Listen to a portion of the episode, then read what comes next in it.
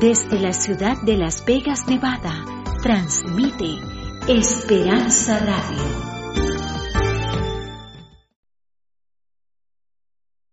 Muy buenas noches. Qué alegría que estamos aquí reunidos para tratar y compartir este tema tan importante. Le hemos puesto un título, Finanzas saludables y mayordomía. Y estas son unas finanzas saludables con un, con un fundamento bien sólido. Yo quisiera hacerles una pregunta. ¿Cuántos de ustedes vinieron o se vinieron para Estados Unidos para que les fuera económicamente mejor de lo que estaban en su país de origen? ¿Cuántos vinieron aquí para progresar? Yo creo que sobra la pregunta, ¿verdad? Hasta ahora no conozco a nadie que me diga, no, yo vine aquí para que me fuera peor. Todos queremos que nos vaya bien. Y es necesario aprender a eso. Mucha gente piensa, no, es que a la gente que le va bien es porque, eh, porque es gente de buenas. Y a los que les va mal es porque pues son de malas. Eso no existe. La gente que le va bien es porque se propone que le vaya bien. Y la gente que no le va bien es porque sencillamente hay circunstancias que pueden conocer y controlar para que les vaya mucho mejor. La vida financiera tiene que ver con una, con una base, un fundamento sencillo. Vamos a ir empezando a entrar en materia con eso. Las decisiones que tomas, acuérdate de eso. Tu vida financiera depende de las decisiones que tomas. Si tomas buenas decisiones, tu vida financiera marcha. Si tomas malas decisiones, tu vida financiera se puede ver comprometida. Y es lo que hoy día está pasándole a muchísimas personas. Que en lugar de venir tras del sueño americano, se están agarrando es la pesadilla americana. Mucha gente me dice, ay, yo no sabía que aquí había que trabajar tanto. Ay, yo no sé que uno aquí agarraba tantas deudas. Capaz que conocen a alguien con deudas, ¿verdad que sí? Bueno, y esta semanita o media semanita va a ser una semana de muchos cambios positivos en tu vida. Estoy aquí con un propósito. Compartirte cómo Dios ha tocado mi vida y me ha hecho progresar. Y estoy seguro que Dios te va a hacer progresar muchísimo a ti. Así que esta semana vamos a reflexionar, vamos a aprender a tomar buenas decisiones, vamos a dar gracias a Dios por las cosas lindas que nos da y vamos también a orar. Y vamos a orar porque cada uno de nosotros tenga éxito y cada uno de nosotros le vaya mejor. Sí se puede, sí es posible y vas a estar en estos días en el lugar correcto y bajo la influencia correcta. Antes de entrar en detalles, quiero decirles que soy Pedro Morales, que nací en la ciudad de Bogotá, en Colombia que mi padre fundó una empresa, así que soy empresario, vengo de empresarios, de familia empresarial. Mi padre fundó la empresa en el año 71, 1971, hagan sus cuentas. Yo era un niño y bien chiquito en ese entonces, ¿verdad? Y mi vida empresarial o la vida empresarial de nuestra familia fue un poquito exigente, desafiante. Mi padre comenzó de cero y pues pasé mi infancia y mi juventud entre deudas, porque un empresario es una persona que pues le llega el dinero, la plata, pero los bancos lo convierten en sujeto de crédito, o sea que nosotros agarramos todos los créditos habidos y por haber, y pasé toda mi vida batallando con las deudas. Llegué a tener muchísimas deudas, a estar muy hundido, y yo creí que iba a estar hasta el último día de mi vida, de mi existencia terrenal, pagando deudas, hasta el último día. Es en esas circunstancias que conocí un libro que les quiero desde ahora recomendar, es la Santa Biblia. En ese tiempo mm, conocí la fe, conocí a Jesús, conocí a Dios y por eso voy a hablar de Dios, aunque voy a hablar de finanzas, no puedo dejar de hablar de Dios. Me es imposible separar las grandes bondades que Dios y su palabra han tenido en mi vida con lo que es el progreso financiero. Eh, Dios me enseñó a tomar buenas decisiones a través de la Biblia y Dios me enseñó a estar lúcido, sobrio, velando. Y yo creo algo, si yo hubiera tenido el conocimiento de la Biblia en mis inicios, mi experiencia hubiera sido muy diferente. Y eso es lo que hoy día quiero hacer. Y a, y a, lo largo de estos próximos días les voy a contar un poco mi experiencia, cómo salí de las deudas. Llegué a tener 13 acreedores. Le debía plata a todo el mundo. Le debía plata a los bancos, debía a mi casa, debía un par de automóviles, debía tarjetas de crédito, debía al fondo de empleados, le debía a familiares, le debía a mi mamá, le debía a mi suegra, oiga, le debía a todo el mundo, qué vergüenza. Hoy día, ¿cuántas deudas tengo? Ninguna. Porque así dice la Biblia que debemos vivir. La Biblia dice, no le debas a nadie nada. Bueno, sí tengo una deuda, amarlos a ustedes, y por eso también estoy aquí. Porque la Biblia dice, no le debas a nadie nada, sino el amarse los unos a los otros. Y es bien bonito lo que uno aprende en la Biblia. Hay tantos errores que uno comete. Si uno conociera más de ese libro, viviría así expedita la vida. Ah, bonito fuera. Pero de eso vamos a tratar, de eso vamos a hablar, vamos a contarles también todos los problemas que hoy día existen, los grandes errores que cometemos, la batalla de muchas personas y cómo librarla con éxito. Y espero que esta sea una semanita, aunque cortita, espero sea de grande bendición. ¿Cuántos quieren que sea una semana de, de bendiciones? Muchas bendiciones. Yo espero que así sea. Créanlo así. Va a ser algo, una experiencia bien bonita, bien especial. Hemos oído la palabra mayordomo. ¿Cuántos entienden qué significa esa palabra, mayordomo o mayordomía? Algunos. Bueno, voy a ilustrarla. Cuando yo era niño iba a una finca, en el Perú una chacra, en México un rancho, en Guatemala una hacienda, en Argentina una hacienda también, ¿verdad? Oiga, eso le ponen distinto nombre de país a país. Bueno, no sé si me faltó algún otro país, ¿verdad? Creo que de, México no hay nadie aquí, ¿verdad? ¿De México? Si hay, aquí hay de México, a ver, levanten la mano, si hay de México. Guatemaltecos, también hay guatemaltecos. Bien, hondureños, salvadoreños, Sí hay salvadoreños, bueno, muy bien, nicaragüenses, colombianos sí no hay ni uno, ¿verdad? Ah, no, sí hay, sí hay colombianos también, óigame, del Perú, nadie del Perú, ¿verdad? Ah, no, claro que también hay del Perú. Bueno, en todos los países tienen distintos nombres y por ahí no digo algún nombre, pues nos ayudamos o me preguntan, no, ¿qué quiso decirme? Y yo les aclaro. De niño les decía, iba a una finca, chacra, hacienda, rancho, como la quieran llamar, y resulta que el dueño de la finca eh, eh, su hijo era mi amigo y por eso íbamos allá a jugar, él tenía un mayordomo. Un mayordomo es una persona que administra, un mayordomo es una persona que cuida, que vela por los bienes de otra persona. Entonces, cuando uno viene a la iglesia, le enseñan a uno que el dueño de todo es quién. Dios es el dueño de todo. Y que nosotros no somos más que unos, ¿qué? Unos administradores o o mayordomos, que tenemos que cuidarle los bienes al dueño de todos los bienes. Y resulta que en una finca, si el mayordomo es bueno, es leal, es fiel, es correcto, la finca prospera. El rancho le va bien. Pero también es cierto que si el mayordomo es descuidado, negligente, necio o deshonesto o ladrón, oh, tremendo, ¿cómo le va a la finca? Se va al fracaso. Entonces yo me acuerdo que de niño, pues el mayordomo se llamaba Arcadio, el dueño de la finca era don Jaime. Don Jaime tenía a Arcadio como un muy buen mayordomo. Era una finca ganadera, tenía muchas cabezas de ganado, nacían muchos terneros.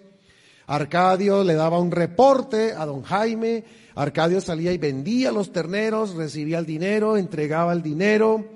Arcadio también se levantaba muy temprano, había que ordeñar como unas 80 vacas, llegaban señoras de todo ese, ese era un valle lindo, el valle de Ubaté, llegaban señoras a trabajar ahí, Arcadio verificaba el trabajo, les pagaba, juntaban la leche, la colocaban en unas cantinas, Arcadio agarraba un tractor y arrastraba esas cantinas y salía a la carretera, ahí pasaba una empresa grande de lácteos, compraban toda la leche producida todos los días, Toda esa plata pasaba por las manos de Arcadio.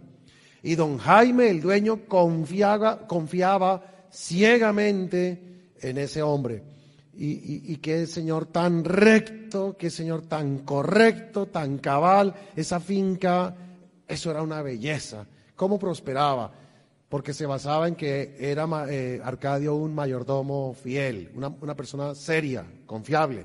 Y Arcadio tenía algo que yo les puedo resumir para hacerla corta, un carácter firme, equilibrado, simétrico, una persona con virtudes y cualidades. Bueno, ¿se entendió la explicación de lo que es un mayordomo? Bien, ahora preguntémonos, ¿quiere Dios que nosotros seamos también buenos mayordomos de sus bienes y de nuestra vida que Él nos ha confiado? Por supuesto. Y es igual que con la finca. Si tú eres una persona de buenas decisiones, con un carácter aplomado, serio y eres confiable, tu vida, ya no una finca, sino tu vida sale bien, fluye bien. Pero si eres una persona descuidada, negligente, desordenada, que no haces bien las inversiones, que cedes fácilmente a la presión social, a las influencias, y compras y compras, y agarras tarjetas de crédito aquí y allá, y sigues cometiendo errores, entonces la finca, en este caso ya la vida, se complica. La pregunta que hago ahora es, ¿estás tú dispuesto a que Dios haga un cambio en tu vida? Si tú dices, no, yo así soy, así salí así seré hasta el último día, tal vez no sea la conferencia para ti, porque vas a estar chasqueado toda tu vida. Pero si tú dices, está bien, yo acepto que Dios es más listo que yo y más sabio que yo, y yo quiero que Dios introduzca en mi vida cambios, entonces ahí sí te felicito. Esa virtud se llama ser humildes, y cuando tú eres humilde, creces y prosperas, y cada día te va a ir mejor. ¿Cuántos desean que Dios haga cambios en su vida? Bien, por ahí va a estar estupendo. Ahora viene otra noticia interesante. Dios quiere que en esta vida seamos mayordomos, pero Él tiene un plan mucho mejor. Al final, Él quiere que seamos herederos. Acuérdense, seremos un tiempo mayordomos, pero ¿cuál es nuestro destino? ¿Ser qué? Herederos de la herencia eterna. Qué interesante, qué motivante y qué fascinante. esa es la buena noticia. La noticia de alerta si no aprendes a ser un buen mayordomo, quizás tampoco sirvas para ser un heredero. Y eso sí sería una pésima noticia, ¿verdad? Por eso es importante la humildad y dejarnos cambiar. ¿Cuántos de ustedes tienen hijos? Levanten la mano. Hijos. ¿Cuántos de ustedes de casualidad tienen ya hijos mayores que toman ciertas decisiones? Bueno, miren, a ver si están de acuerdo o no conmigo. Uno conoce sus hijos, más o menos, ¿cierto que sí? A veces uno también gana plata, tiene que administrar plata, y uno, uno sabe qué hijo le va a responder y qué hijo no. ¿Les ha pasado o no? Dice, ah, por ejemplo, uno está con la esposa hablando y dice, mijita, mire, me acaban de pagar, estoy recibiendo aquí, tengo como 600 dólares, hay que hacer algunos pagos, hay que atender los servicios públicos, hay que ir a hacer las compras, hay que ir a la tienda. Voy a mandar a mi hijo, el mayor, el menor, qué sé yo. Lo va a mandar y, la esposa dice, no, ten cuidado no le vas a entregar los 600 dólares a ese muchacho. Tú sabes que ese muchacho es terrible. Ese mi hijo tremendo. Para ahí, pongamos la más difícil, por ahí que tenga algún vicio, alguna mala costumbre. O sea, te pregunto, hay veces que tú dudas de entregarle plata a un hijo, ¿verdad que? ¿Sí? ¿Pasa o no pasa? ¿Sí o no? Al contrario, también puede pasar, uy, no, mi hijo, el mayor, el menor, qué sé yo. No, mi hijo, eso es intachable, ese muchacho es tremendo. Ese muchacho, oigan la palabra, es confiable. Yo le entrego los 600 y le digo exactamente lo que tiene que hacer y él va y paga los servicios, va a la tienda, hace las compras, trae los vueltos correctos. Ese no se queda, pero ni siquiera un níquel. ¿Les ha pasado eso o no? Ahora pensemos, Dios, nosotros somos sus hijos, nosotros somos sus hijos. Dios, ¿qué clase de hijos quiere tener? ¿Confiables o no confiables? Porque vamos a pasar de mayordomos a qué? ¿A qué dijimos? ¿Y cuántos quieren ser herederos del reino de Dios? ¡Wow! Uy, ahí sí se puso bueno el seminario, ¿verdad? Pero ¿qué tal que Dios hablara así en nosotros? Uy, no, ese hijo mío, no, yo a ese no le confío. ¿Qué tal esté dando la herencia eterna? la va a acabar, la logra. Entonces aquí viene una noticia interesante. Hablar de mayordomía, lo, que están ustedes viendo ahí, de finanzas, en realidad no es hablar de plata, es hablar del carácter. Y lo que vamos a hacer esta media semana es vamos a hablar del carácter. Si tu carácter mejora, mejoran tus finanzas. Si tú pensabas que este seminario era una cosa como de fórmulas mágicas para que no hiciera mucha plata, no es la conferencia correcta. Así no trabaja Dios. Si tú pensaste que tú llegabas aquí y entonces orábamos y llegaba un querubín, a ver, señores, traigo una chequera. ¿Usted cuánto debe, amigo? Yo debo 60 mil dólares. Tenga el cheque, vaya y pague. Si pensaste que así era el curso, este no es el curso para ti. La razón es que Dios no está educando sinvergüenzas para el reino de los cielos vagos o perezosos. ¿Me entienden la idea? Dios está educando hijos. Nunca olviden eso, porque vamos a pasar de mayordomos, de administradores, ¿a qué dijimos? ¿A qué? A herederos. ¿A cuál de tus hijos le dejarías la herencia? Con toda confianza. ¿Y a cuál de ellos dudarías? Pero bueno, aquí sí hay una gran diferencia entre el humano y Dios. Dios aspira a todos nosotros transformarnos y preparar nuestro carácter. Ahora bien, les conté que yo era un empresario, pero, pero era un empresario, ¿cómo les dije que yo era? ¿Un empresario qué? Endeudado. El problema estaba en dónde? En mi carácter. Las decisiones erróneas que yo tomaba, porque, bueno, tenía una diferencia con respecto de muchos de aquí presentes. Yo no conocía la Biblia. Y como yo no conocía estos principios, cometía todos los errores que alguien puede cometer y cuantos menos errores se cometan, pues mejor le va en la vida. Permítame, les pongo un ejemplo. Yo tendría, qué sé yo, unos veintitantos años, estaba recién casado y apareció una persona, un amigo, un amigazo, esos amigos, ¿no? Ya se imaginarán el amigo, ¿no?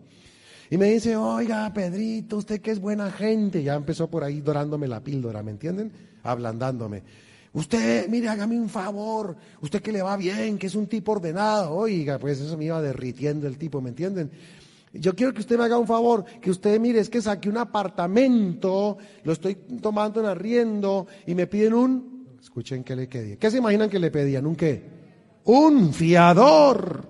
También le llaman un codeudor, o sea, un individuo que se hace responsable de la deuda de otro. Y como el hombre me trabajó, ¿me entienden? Me trabajó. Y yo no tenía el conocimiento de la Biblia. ¿Y mi problema era qué? ¿Qué dijimos? El carácter. O sea, era un tipo de esos de carácter frágil, débil, que a todo le decía que sí. No sé si conozcan a alguien así. Sí, sí, sí, sí, sí, sí, señor, sí. Llegan todas las tarjetas de crédito. Sí, yo agarro todas y sí, sí. Y todo lo que le van proponiendo, sí, sí. ¿Conocen a alguien así? Sinónimo de problemas financieros, ¿sí o no? ¿Qué tiene que cambiar? El carácter. Bueno, ese era, ese era yo. Uno de esos era yo. Entonces a mi amigazo le dije, está bien, y me llevó por allá a una oficina, eso me sacaron unos papeles y yo firme, pues como era buena persona. Me trabajaron, bien me trabajaron. ¿Qué creen que hizo el tal amigo? Por el siguiente año no volvió a pagar el arriendo de su departamento. Como a los dos años recibo una llamada telefónica en mi oficina. Don Pedro Morales, sí, sí, cómo no. es de la oficina de, en inglés le dicen los collectors, creo que les dicen así, ¿verdad? Los recaudadores. Los ah, no, sé si alguna vez te ha tocado algo así, pero que no. Y, me dicen, mire, señor Morales, usted está debiendo. Y, cuando me dan el monto, yo no lo podía creer. Sí, es que es fulano de tal, que él dejó de pagar el arriendo hace, y hasta hace poco vivió ahí, pero se voló, no volvió a dar la cara y no puede ser. Claro, el hombre se confió en quién? En, el amigo ingenuo, con un carácter débil, sin fundamento de la Biblia, etcétera. Terrible, terrible experiencia. Qué golpe tan brutal para yo empezar mi vida financiera. Me tocó no solo asumir esa deuda, sino también conseguirme un buen abogado que me defendiera, que obviamente no fue gratis. Bueno, ¿qué problema? Yo lloraba. Y yo decía, ¿cómo es posible que uno apenas empezando la vida con semejante situación tan terrible? ¿Se están dando cuenta cómo los problemas financieros tienen que ver con nuestras decisiones? Les pregunto, ¿qué era lo correcto que yo tenía que haber hecho cuando el amigo me dijo, oiga, hágame de codeudor? ¿Qué era lo que yo tenía que haberle dicho? Ahora les, les hago una consulta. ¿Ustedes sabían que la Biblia no nos aconseja salir de codeudores? ¿Sabían ustedes eso? ¿Sabían o no sabían? Ahora sé que es un principio bíblico. Y gracias a Dios digo en cierto modo que me pasó eso porque también la Biblia dice, y a los que aman a Dios todas las cosas les resultan a bien. A los que conforme a sus propósitos han sido llamados, porque como que cogí, cogí carácter, ¿me entienden? Cogí carita. Y las siguientes veces, después de semejante experiencia y mucho tiempo después, cuando ya conocí la Biblia, cuando me llega la gente, oiga, que hágame de codeudor, ¿qué creen que les digo? ¿Que sí o que no? Ya aprendí la lección. Les digo, mire amigo, yo lo quiero mucho a usted y lo aprecio mucho. Y gracias por su amable confianza al escogerme como codeudor. Pero sabe usted una cosa, tengo un pacto de familia, y es cierto, lo hice con mi esposa y con mis hijas. Tengo un pacto de familia que no nos permite ser codeudores. Además de que es un principio bíblico que yo respeto profundamente. Así que amigo, yo lo quiero mucho, pero lo siento, no seré su codeudor. Ay, usted no que es cristiano. Precisamente por ser cristiano le digo que no. ¿Se entendió? ¿Cuántos captaron cómo está conectada las finanzas con el carácter? ¿Se captó eso? ¿Está esto claro? De paso, si alguien te dice, oye, ¿qué aprendiste en esa media semana de finanzas? Dile, a decir, no. A ver, ¿qué aprendimos a decir? Pero díganlo con firmeza, como que lo dudan todavía, mm, como que hasta lo piensan. Díganlo con firmeza. ¿Qué aprendimos a decir? Muy bien, ya vamos, ya llevan la mitad de la buena nota, ya llevan la mitad de la buena nota aquí en este seminario. Bueno, muy bien. El futuro solo es la cosecha de lo que siembres hoy. Es verdad. El mañana, y no solo finanzas, sino en todos los campos, el mañana será lo que hoy decidas hacer. Y también te cuento algo, eh, el, el presente que hoy día tú vives, tu presente es la consecuencia de las decisiones que tomaste ayer. Si tú me dices, oye Pedro, yo no estoy contento con mi situación financiera de hoy, gracias mi amigo, yo no estoy contento como me está yendo hoy día, yo te digo, querido, eh, la razón de que no estés contento es porque ayer no sembraste bien.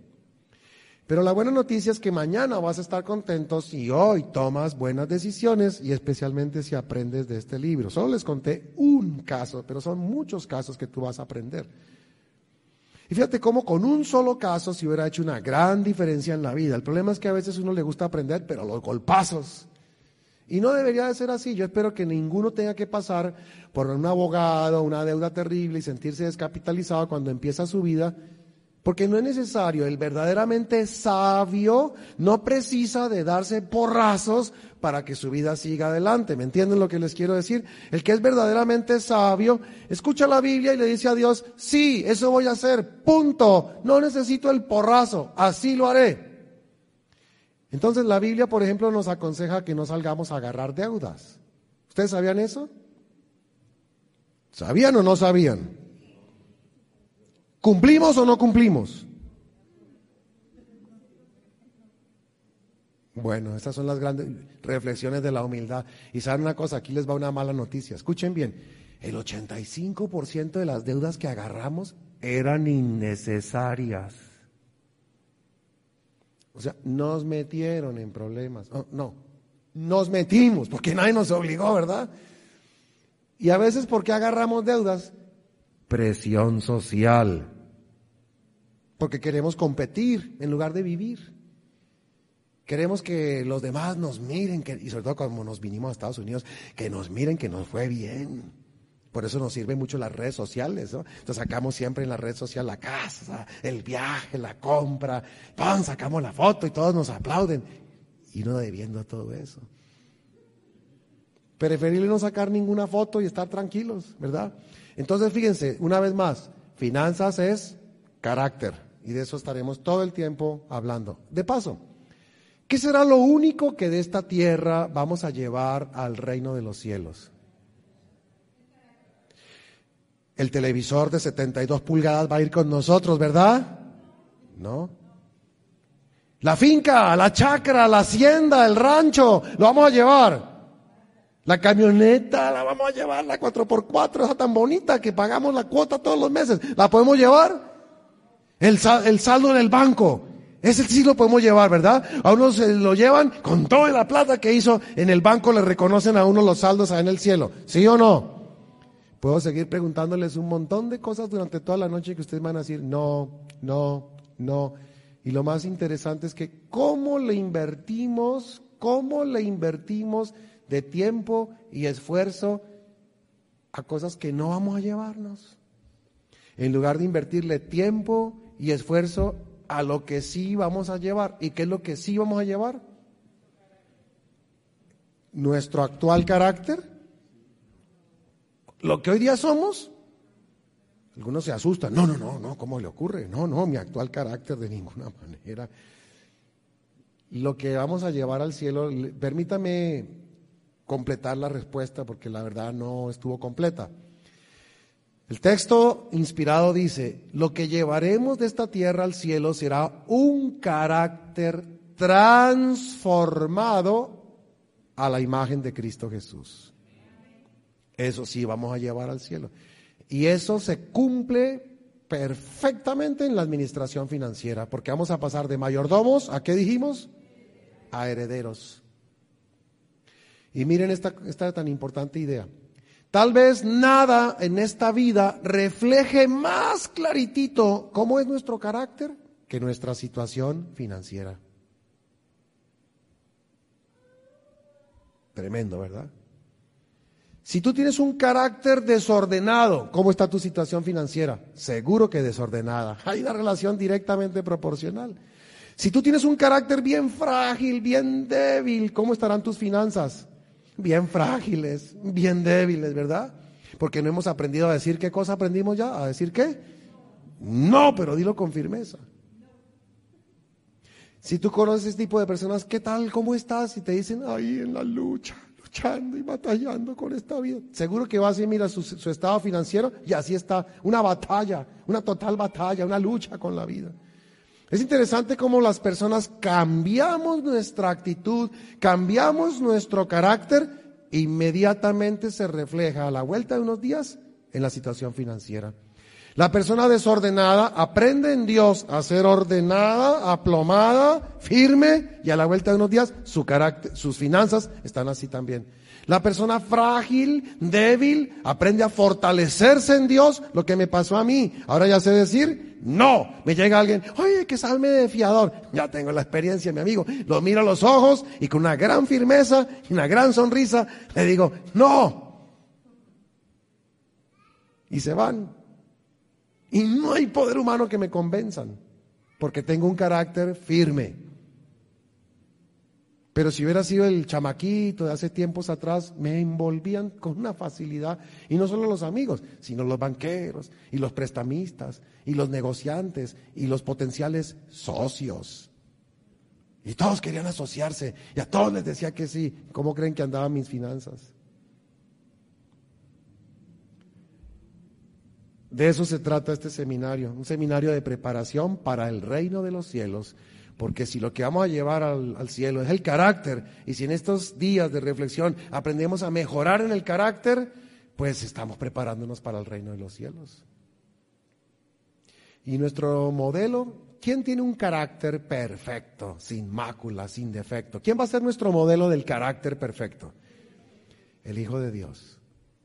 Jesús es entusiasta, alegre, optimista, feliz, puntual, cumplido, excelente, excelso, maravilloso. Y si tú tienes un negocio y tienes todo eso, te va bien. Ya les conté que mi padre fundó una empresa de consultoría de negocios y durante todos estos años he visto a muchas personas florecer en sus negocios. Si ustedes me dicen, oiga Pedro, ¿y qué es lo que esa gente ha hecho para que le vaya bien y gane su buen dinero? Lana, como dicen los mexicanos. Pues lo que son es optimistas, entusiastas, puntuales, excelentes, brindan calidad, cumplen con sus compromisos, los clientes creen en ellos, confían en ellos y la Biblia está repleta de instrucciones sobre eso. La Biblia dice, ¿has visto hombre solícito en su trabajo? Delante de los reyes estará, nunca delante de los de baja condición.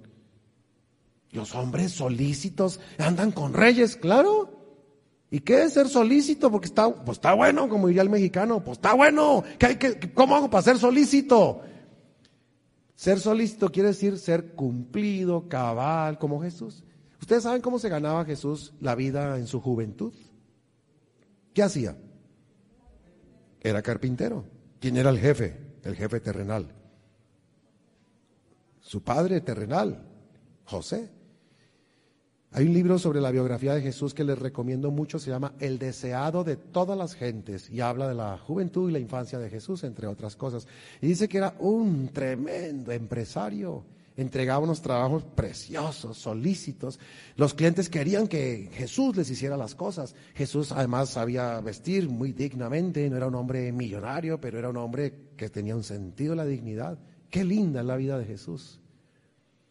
Yo conozco muchos hispanos que llegan aquí a los Estados Unidos y les va súper bien. Y cuando tú miras por qué les va bien, tú dices, wow, tienen las cualidades como las de Jesús. Emprendedores, entusiastas, echados para adelante, siembran, siembran y luego cosechan y cosechan y cosechan. Quiero hacerles una pregunta nada más de curioso. ¿A cuántos de ustedes les gustaría ganar mucho más dinero del que actualmente están ganando? Levanten la mano. ¿Les gustaría ganar más dinero? Entonces no les voy a seguir contando más cosas. Porque es que pasa que lo que les va a contar les va a hacer ganar más plata, entonces mejor les va a cambiar el tema, ¿les parece bien? Vuelvo y pregunto, ¿a cuánto les gustaría ganar mucho más dinero del que actualmente están ganando? A ver si me animo a contarles. Mi amigo, sí, mi amigo también. Ya, ya, no, usted está contento y satisfecho. Otra vez me decía, ya, ya, ¿para qué más? Ya tengo más que suficiente. Bueno, pues está bien, aún si ganas mucho, pues está bien. Nunca sobra el dinero, porque puedes hacer más bondad y más misericordia y más caridad. Miren, les tengo aquí unas malas noticias, unos datos terribles, unos datos que ni para qué les cuento, pero hay que contarlos porque es parte de la investigación. Hicimos encuestas Pasaban cientos de personas por distintas ciudades en diferentes lugares, muchos de ellos creyentes, muchos de ellos cristianos, y les interrogamos, y esto fue lo que encontramos, que el 92% de los encuestados manifestaron estar insatisfechos con su situación financiera. O sea, dijeron, no, yo no, yo no estoy contento con lo que gano, no estoy contento con, con mi vida financiera. Alguien una vez me dijo, bueno, ese no es un tema de eh, economía, ese es un tema de psicología. dije, pues es verdad, la mayoría de gente siempre anda insatisfecha. Y de paso, casi que toda la publicidad que nos, que nos lanzan está basada en tenernos insatisfechos. Porque si nos lanzaran mensajes de gozo, de satisfacción, de complacencia, pues no se venderían las cosas. Así que nos han trabajado la mente. Yo estudié una especialidad que se llama neuromarketing que quiere decir cómo el cerebro se comporta cuando está tomando decisiones de compra. Para hacerse las cortas, señores, nos están manipulando. Casi que nos llevan a decidir lo que quieren que hagamos. ¿Por qué tomamos las, bebidas que tomamos? ¿Por qué usamos los zapatos que usamos? ¿Por qué usamos las marcas que usamos? ¿Por qué usamos la tecnología que usamos? No crean que todo eso es casual. Detrás de todas esas decisiones de compra hay cosas muy bien establecidas y muy inteligentes que nos llevan a tener comportamientos estándar o comportamientos patrón. Que de repente es bueno saberlo para que uno un buen día pueda decir, no, yo no voy a seguir esos comportamientos. ¿Por qué tengo que estar siempre insatisfecho? ¿Y por qué tengo que dejarme manipular de esa manera? La Biblia dice algo muy distinto. Dice, no hay nada mejor que la piedad junto con el contentamiento. O sea, la piedad, cuando tú tienes ese respeto a Dios y te lleva a ser una persona feliz. No que vives sufriendo por lo que todavía no has comprado, sino que vives feliz por lo que Dios te provee todos los días. El contentamiento es una virtud. No se confunda con el conformismo. Porque también es igualmente cierto que el cristiano siempre quiere que le vaya mejor, y eso también es cristiano. O cristianismo, progreso. La Biblia también te dice, amado, yo deseo que tú seas prosperado en qué? En todas las cosas. Y que tengas qué? Buena qué? Buena salud. Ojo, en la misma medida que crece tu carácter, que creces espiritualmente o que prospera tu alma. O sea, cuando hay un fundamento adentro de ti, es que la vida empieza a florecer. No es de otra forma, según la Biblia. O sea, nunca hay prosperidad de balde. Dios no es como un genio de la lámpara maravillosa. Ay, Señor, ¿se acuerdan del, del genio de la lámpara maravillosa? ¿Sí se acuerdan de esa historia o no? ¿Cómo es que era? Un tipo encontraba una lámpara, un tal, ¿qué era que se llamaba? Aladino y frotaba la lámpara, ¡pum! salía un genio. Entonces, oh, amo, me has liberado, te voy a conceder. A eso le llaman el evangelio de la prosperidad y está de moda en la mayoría de iglesias. Dios es el genio de la lámpara maravillosa y tú le pides y le pides y le pides y solo tienes derechos, derechos y derechos y ni un solo deber. Así no es Dios. Ten cuidado con esos mecanismos que no son correctos. Dios no quiere gente que simplemente porque truena los dedos ya le llegan las cosas. La Biblia es clarita. Mira que te mando que te esfuerces y seas valiente. Es una fórmula bíblica. Bien, el siguiente hallazgo. 67% de los encuestados admitieron tener dificultades financieras. ¿Cuánto por ciento? ¡Wow! Es un montón. El 18% dijeron, no, nuestra situación financiera no es difícil, nuestra situación financiera es crítica, quiere decir peor que difícil. 18% quiere decir casi es uno de cada cinco encuestados que dijeron, no, no, no, que no nos alcanza, es que contamos los centavos, es que tenemos que como un caucho estirar hasta el último níquel. El 87%, ese es uno de los datos más preocupantes de la encuesta, el 87% admitió tener deudas. Así que es muy probable que tú conozcas a alguien endeudado. ¿Cuántos aquí conocen a alguien con deudas? Levanten la mano. ¿Saben o conocen a alguien con deudas? ¿Sí conocen a alguien con deudas? La otra vez me decía una persona, sí, esta mañana cuando me afeité me vi al espejo, conozco a alguien con deudas. Les hago una pregunta. ¿Dios fomenta en los creyentes el endeudamiento? Como diría un buen amigo de Houston, ¿sí o no? Y él espera que contesten sí o contesten no. Pregunta de nuevo, ¿Dios fomenta en la Biblia que sus hijos anden por este mundo endeudados? ¿Sí o no? Qué interesante su respuesta, es verdadera. Si tú vas a la Biblia, la Biblia dice en Romanos, no debáis a nadie nada. También en Romanos, pagad a todos lo que debáis. En el Antiguo Testamento, en Deuteronomio, dice, y tú no tomarás prestado, serás cabeza y no cola, estarás arriba y no debajo. Y vas a los proverbios y lees, el que toma plata prestada se vuelve siervo del que se la prestó. Otra palabra para siervo, Esclavo. Levanten la mano, ¿cuántos aquí quieren ser esclavos? Váyanse a un banco y saquen un préstamo. Se hacen inmediatamente esclavos. ¿Fomenta la Biblia la esclavitud o la libertad? Jesús es conocido como el Dios de la libertad. En Deuteronomio 5, cuando describe los diez mandamientos, dice, y guarden los sábados para que recuerden que yo soy su Dios que los libertó de la esclavitud de Egipto. Y los que saben un poquito más de teología, saben que Egipto representa el mundo y saben que esclavitud representa la aprehensión al pecado y también, por supuesto, como diría algún buen predicador amigo, la esclavitud del siglo XXI es el endeudamiento. Y ahora les voy a dar un poco más de detalles sobre eso. Pero también les quiero dar la buena noticia. Fui un esclavo de 13 acreedores y cuando conocí la, palabra de Dios escuché a Jesús que decía, conoceréis la verdad y la verdad os hará libres. Y saben, de rodillas clamé al Señor y le pedí más o menos así, Señor Jesucristo, hazme tener y disfrutar libertad financiera. Y después de unos días más adelante, y les voy a contar eso posiblemente mañana, o el viernes, ya no tengo deudas. Jesús es bien poderoso.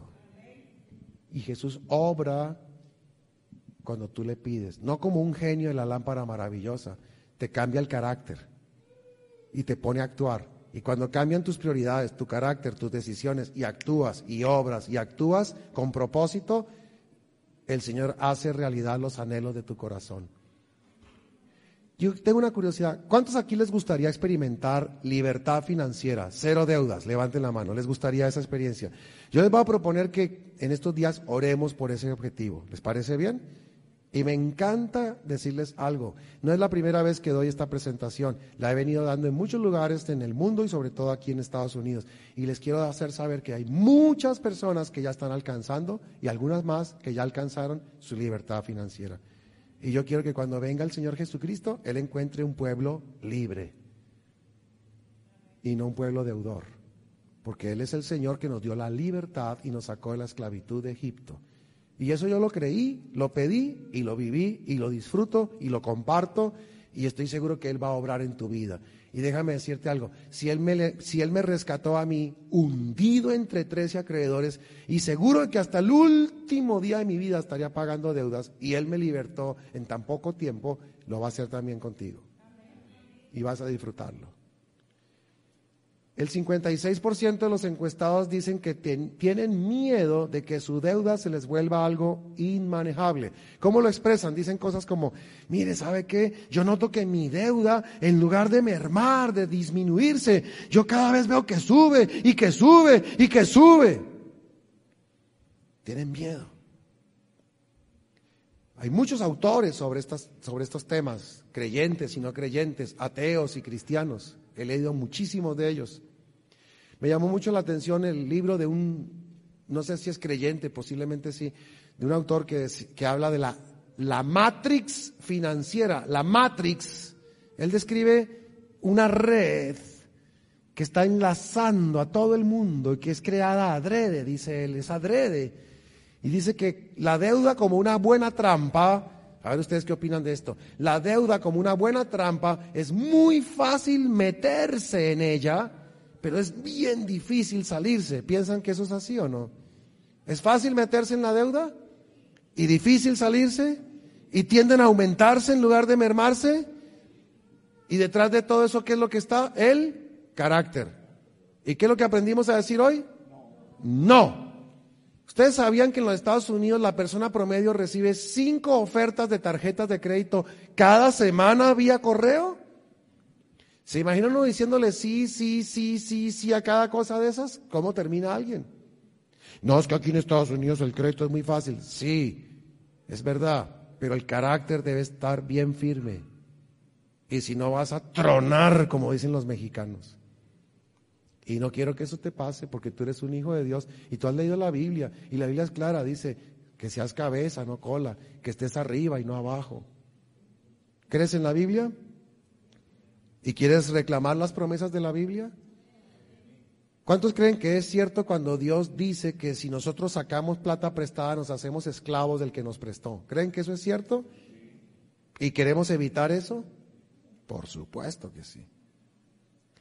Recuérdense que todo este tema tiene un solo objetivo, formación del carácter y un propósito final, vida en el reino de los cielos.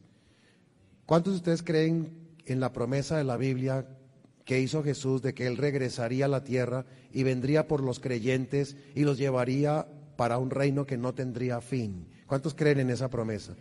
¿Y a cuántos les gustaría vivir en ese reino? ¿Y cuántos saben que en ese reino hay que llevar un carácter transformado según Jesús? Y que ese carácter se manifiesta en cada aspecto de nuestra vida. ¿Creen en eso? Y que eso incluye las finanzas. ¿Creen en eso? Ah, no habíamos pensado en eso. Pues empieza a pensarlo. ¿Cuántos de ustedes saben que la tierra es el escenario de un conflicto entre la luz y las tinieblas, entre el bien y el mal? ¿Cuántos creen que la tierra es un escenario de conflicto? ¿Y cuántos creen que en ese conflicto se ve involucrado todo lo que tenga que ver con nuestra vida? ¿Cuántos creen que todo está involucrado? ¿Cuántos creen que eso involucra las finanzas? Yo no había pensado en eso. Yo, yo creí que las finanzas estaban excluidas o estaban al margen de esa problemática. Sí, están ahí incluidas. Por supuesto que están ahí incluidas. Un día escuché a un pastor predicar y él decía algo bien interesante. Él decía, las finanzas son el plan B del diablo en el tiempo final. Tú encuentras individuos que te dicen, yo conozco la Biblia, conozco Daniel, Apocalipsis, el espíritu de profecía, me he leído el conflicto de los siglos. ¿Y por qué tienes cinco tarjetas de crédito a tope? yo no había pensado en eso. Pues ven pensándolo y muy en serio. Recuérdate, probablemente nada manifiesta con más claridad la condición de tu carácter que tu estado financiero. Y cuando venga el Señor y su reino, es bueno que eso ya esté marchando bien, marchando bien. Y eso vamos a pedir en oración. Miren, déjenme concluir mostrándoles algo bien, bien inquietante. El panorama económico mundial Voy a tratar de hacerlo lo más rápido y corto posible para concluir este día. Miren, lo que está pasando no es casual, las circunstancias son bien complejas, las finanzas son manipuladas a escala global con propósitos oscuros. Tenemos, ustedes ven en el punto 4 de ahí, un endeudamiento generalizado. Deben los países todos deben las empresas, prácticamente todas, deben las familias, ya vieron 87%, deben las personas solteras. Todo el mundo es un deudor, un esclavo. Pensar que el poder hoy en día está en manos de una minoría, es un puñado de personas las que controlan el mundo, controlan las finanzas, controlan la banca controlan el poder político. Los que vemos por ahí desfilar son títeres de un sistema y no nos damos cuenta de eso. Esta nación donde, nosotros estamos viviendo es la mayor deudora del planeta. Las fuentes gubernamentales reconocen que tenemos una deuda que supera los 30 trillones, trillones de dólares. No hay dónde escribir ese número. Solo la deuda federal. La deuda de los estados, porque aquí son cincuenta y tantos estados. ¿Cuántos estados tiene el país? 50 estados. Y hay 50 estados y dos más, ¿no? Es Alaska y Hawái, pues 52, ese es el tema, ¿no? Bueno, los estados deben plata y se suma la deuda de los estados, o sea, deudas estatales, no federales, y son otros 30 trillones. Y a eso se suma la deuda del sector privado, y ya estamos hablando de unos 100 trillones de dólares. La pregunta es, ¿y cuándo se paga eso? Nunca. No hay cómo pagarlo. Estados Unidos debe, toda Europa debe. Están en crisis crediticia en Europa. Debe España, debe Italia, debe Irlanda, debe Grecia, todos deben. Japón está en la quiebra, debe. China, ese país tan grande, yo pensé que era el gran acreedor, es otro terrible y penoso deudor. En resumen, todos los países deben. Y la pregunta, ¿y si todos los países deben, a quién le deben? La respuesta, a la banca multilateral. ¿Y eso qué es? El sector privado. Los dueños del mundo es un puñado de personas que controlan la masa monetaria. Suficientemente inteligentes para ser anónimos. O sea, nadie sabe quiénes son. Tendrían que ser muy ingenuos, por decirlo menos, para salir con los nombres a decir somos nosotros. Pero son los que tienen literalmente de rodillas a todos los países y mucho me temo que este país va a terminar arrodillado al servicio de esa minoría. Poderoso caballero es don dinero, dicen los que saben del tema. Y resulta que esa minoría es un consorcio, oigan bien, que controla el poder económico, el poder político, el poder tecnológico, el poder jurídico, o sea, las leyes, y sumen un siguiente actor, el poder religioso. El poder religioso es parte de ese consorcio y de ese gran conglomerado. Hay actores muy visibles. Antecedentes de eso. La historia muestra un par de antecedentes bien importantes que hay que mencionar. En el mundo antiguo, había un gobierno autocrático, o sea, una, sola persona rigiendo, totalitarista, o sea, una minoría controlándolo todo, donde el poder económico estaba concentrado en pocas manos y emergía la figura de un rey que se llamaba Nabucodonosor. No sé si han escuchado hablar del rey Nabucodonosor y de ese modelo o sistema de gobierno totalitarista, absolutista. ¿Alguien se acuerda cómo se llamaba ese reino donde gobernaba Nabucodonosor? Babilonia. Babilonia es un sistema con una serie de características que estamos ya enumerando donde prácticamente hay solo dos clases sociales, una minoría que gobierna y una multitud del resto que no son más que deudores o vasallos o esclavos, para todo efecto es lo mismo. O sea, estamos viviendo en este siglo, regresando un momento al presente, donde la mayoría de personas tienen que pasar su vida entera trabajando para atender obligaciones tributarias y obligaciones financieras que ellos mismos echan encima. Tengan en su mente el concepto de Babilonia. Babilonia. En la Edad Media el modelo regresó, volvió un gobierno autocrático donde reyes, los políticos o monarcas, mercaderes, los dueños de las finanzas, orquestados por el clero, el obispo de Roma, según el códice justiniano, que comenzó en el año 538, y eran esa minoría y los demás vasallos. Fue la Edad Media.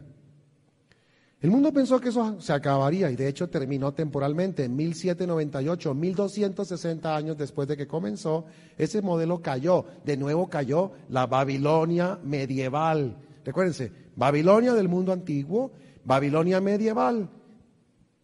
Y lo que estamos viendo y lo que les estoy contando es el resurgimiento de esos modelos.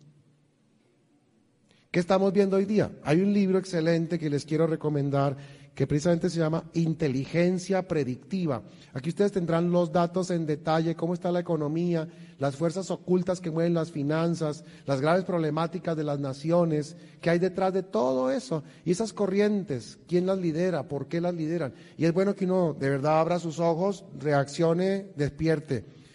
¿Se está entendiendo o no? ¿Está complicado esto? ¿Se está entendiendo? ¿Cuántos están siguiendo la idea? Levanten la mano. Estamos entendiendo eso. Bien.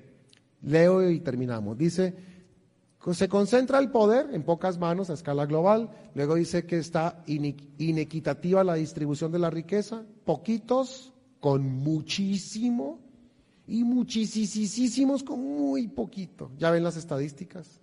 Todos debiendo todos diciendo que no les alcanza y que cada vez están más endeudados. Eso no sale por casualidad. La siguiente tendencia, erosión de la clase media, vamos hacia un modelo babilónico, donde hay una minoría que controla todo y una serie de esclavos o vasallos que son los deudores contemporáneos. Y vemos y ya, analizamos el endeudamiento generalizado.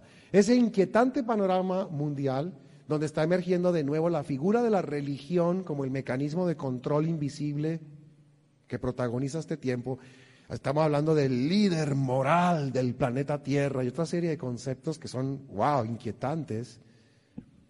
La única conclusión que podemos sacar es que está volviendo Babilonia. Pero la buena noticia, Dios dice, salid de Babilonia, pueblo mío. O sea, Dios no quiere sus hijos metidos en ese sistema ni esclavizados, ni dependientes, ni atados a eso. Dios quiere un pueblo libre, que sea cabeza y no cola, que esté arriba y no abajo, y que empiece a pensar diferente. Un pueblo que sea distinto a los demás pueblos. los, los pueblos no leen la Biblia, hay un pueblo que lee la Biblia. Los pueblos comen mal, comida que no funciona, hay un pueblo que sabe comer. Los pueblos guardan un falso día de reposo. Hay un pueblo que guarda el verdadero día de reposo. Los demás pueblos viven endeudados y esclavizados. Debe haber un pueblo que esté libre de la esclavitud de Egipto y del sistema. Así que hace sentido pedir libertad financiera y empezar a abrir los ojos con estos temas. ¿Qué les parece? Ah? El día de mañana esto se va a poner cada vez mejor porque el día de mañana vamos a mirar detalles, cómo ser libres de las deudas. Recuérdense, déjenme anunciarles los libros rápidamente. Miren, Inteligencia Predictiva es un libro muy descriptivo con hechos, hechos contemporáneos que te van a ayudar a abrir los ojos y la historia. Este es un libro que te recrea la historia, cómo ha sido, las Babilonias antiguas, medievales y por qué es tan peligroso el semblante del mundo actual. Este libro se llama Verdaderamente Rico, aquí están las fórmulas, cómo salir de las deudas, los criterios, los principios bíblicos, para que puedas producir más dinero y administrar mejor el que ganas. Tremendo libro, verdaderamente rico. Los que les gustan los negocios, que sería una excelente recomendación. Prosperidad sin límites es una muy buena, eh, es un muy buen, una muy buena presentación de cómo mm, hacer riqueza. En Estados Unidos hay un país de muchas oportunidades que, bueno, uno poderse emancipar, ganar más, producir más, crecer más. Riqueza emocional es un libro que nos enseña algo muy interesante. Antes de ser ricos en los bolsillos, tenemos que ser ricos en el corazón, en la mente y en el espíritu. Muy recomendado este libro. Es todo un cambio, un tremendo cambio de actitud. Son 50 reflexiones bien interesantes que te van a enriquecer mucho. Y hay un libro que se llama 2020 prácticos consejos para vivir mejor. Te vas a dar cuenta que no, no necesitamos tantas sofistiquerías que nos quieren vender, que vivir mejor es un asunto de sentido común y de sano criterio, donde la frugalidad, la sencillez, la práctica de la economía, el ahorro y otros principios sencillitos te van a poner en la cima. Y aquí está una versión en audio del libro Verdaderamente Rico para que mientras vas en tu auto, no, simplemente vayas aprovechando el tiempo, te sonríes, gozas y vas escuchando los capítulos de Verdaderamente Rico. Está este material, sería algo realmente recomendable. El tiempo es tan cortito, fíjense, hoy ya se nos fue y de paso estoy bien pasadito ya del tiempo y se fue el tiempo y así va a ser todos los días, pero ahí está lo que ustedes tienen que saber, está escrito échenle ganas, hagan provisión, los precios son bien económicos, lleven uno, dos o toda la colección, los que quieran, pero hagan el hábito de ensanchar su mente, que conviene mucho. Vamos a orar. Vamos a pedirle al Señor que nos dé libertad financiera. ¿Cuántos creen que Dios puede darnos libertad financiera? Si tú la quieres, ponte de pie. Si deseas esa libertad financiera, te pido que te pongas en pie y creas, creas que el Señor va a obrar en tu vida y que va a pasar eso en tu vida. Vamos a orar. Oremos. Querido Dios, Padre nuestro que estás en los cielos, te damos las gracias porque a través de las escrituras Tú nos enseñas a tomar correctas decisiones, no solo espirituales, pero también especialmente decisiones financieras. Hoy quiero darte las gracias porque, Señor, cuando yo conocí tu palabra, estaba hundido en problemas y en deudas. Y he venido a este lugar para glorificarte y honrarte y contarle a mis hermanos que tú eres un Dios de libertad, un Dios que nos rescatas. Y puedo decir como el salmista, bendice alma mía a Jehová que rescató mi vida del hoyo y que corona mi existencia de favores y de grandes misericordias. Por eso, Señor, hoy quiero pedirte que esa bendición sea extensiva para mis hermanos, quienes estamos en pie, estamos clamando a ti, Señor, sabiduría, para que podamos ser libres de obligaciones y de cargas financieras, casi que todas ellas generadas innecesariamente te pido también, Señor, que nos ayudes a tener, a poder tomar buenas decisiones. Nútrenos en tu palabra, en el conocimiento de ti y ayúdanos a poder avanzar por esta tierra en esa experiencia de prosperidad en todo, como dice tu palabra, en la misma medida en que prospera nuestra alma. Es decir, te conocemos más, nuestro carácter se ensancha, desarrollamos grandes virtudes como las de Jesús y de esa forma nuestra experiencia de vida es muchísimo más eficaz y muchísimo más bendecida. Gracias por estos días, aunque cortos y breves, queremos que sean muy sustanciosos. Gracias por tu bendición sobre todos nosotros, también especialmente sobre nuestros amigos que hoy han venido a la iglesia, para que esta sea una experiencia de crecimiento integral. Esperamos reencontrarnos el día de mañana con este deseo con estas ganas de estudiar, de aprender de ti cada día más y que podamos ciertamente ver grandes resultados en la vida. Oramos en el nombre de Cristo Jesús, Señor nuestro. Amén.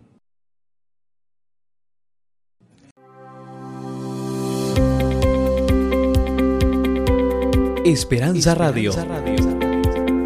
Siga disfrutando de nuestra programación en www.esperanzaradiolv.com.